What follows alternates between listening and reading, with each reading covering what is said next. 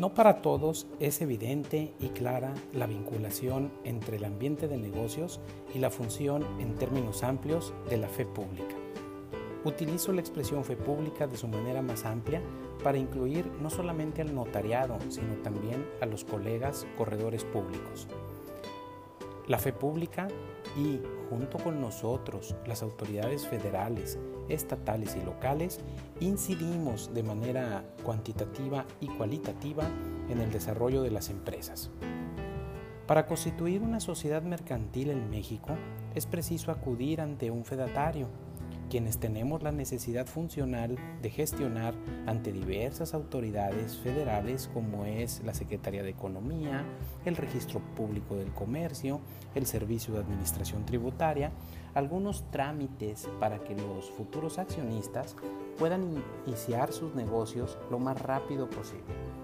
Pero no solo eso, también principalmente los notarios y corredores públicos colaboramos para que los negocios se realicen a partir de una base sólida jurídicamente hablando. No se trata de copiar y pegar estatutos, sino de asesorar en la amplia acepción del término. Si bien es cierto que no todos los fedatarios hemos logrado reunir todos los conocimientos y la experiencia práctica en los diversos temas del derecho societario y corporativo y que la asesoría que damos a nuestros clientes en tales casos corre la misma suerte, en términos generales podemos confiar en que los empresarios pueden acudir ante nosotros para recibir una asesoría de calidad. Por otro lado, las empresas se dedican a lo que su objeto social se refiere, algunas veces realizan, por ejemplo, adquisiciones de bienes raíces o inmuebles. Y como sabemos, este tipo de operaciones requieren ser inscritas en los registros públicos del lugar de ubicación del mismo. Es aquí un ejemplo donde la colaboración con las autoridades es fundamental.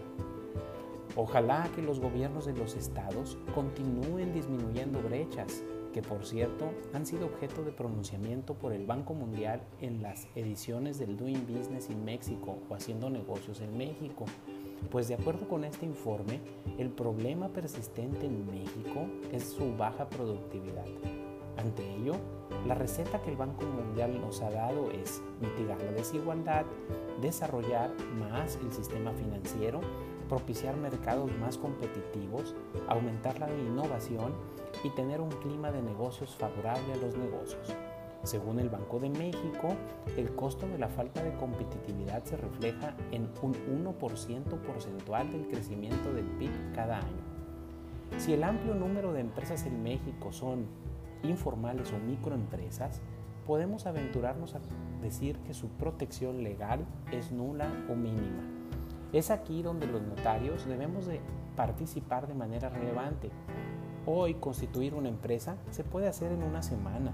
Con ello se abate la informalidad, se mejora el acceso al crédito y de la mano el notariado colabora para mejorar el ambiente de negocios para tener un país más competitivo y con mayor bienestar. Una empresa o un empresariado mal o poco asesorado dedicará más tiempo y recursos a resolver problemas en que incurrió por una deficiente asesoría jurídica. El empresario debe dedicarse a producir, a competir y a arriesgar. Empresario que no compite no es empresario. Según el Banco Mundial, más de la mitad del costo para abrir una empresa corresponde al pago de honorarios de los fedatarios públicos. Este costo varía naturalmente entre entidades federativas según la existencia o no de leyes arancelarias que regulen la actividad notarial, que en ocasiones dicho costo va ligado al monto del capital social de la empresa que se está constituyendo. El pago de derechos al registro público de comercio es el segundo costo más alto y también varía si la entidad aplica una tarifa fija o una variable en función del capital social, según lo prevea la ley de Hacienda o de ingresos de cada estado. En Sinaloa, el arancel notarial dispone que el notario debe cobrar 153.55 UMAS cuando el capital social sea de hasta 50 mil pesos más un 1% adicional sobre el monto del capital social. Si excede de esta cantidad, debe añadirse el 30% sobre cada peso adicional.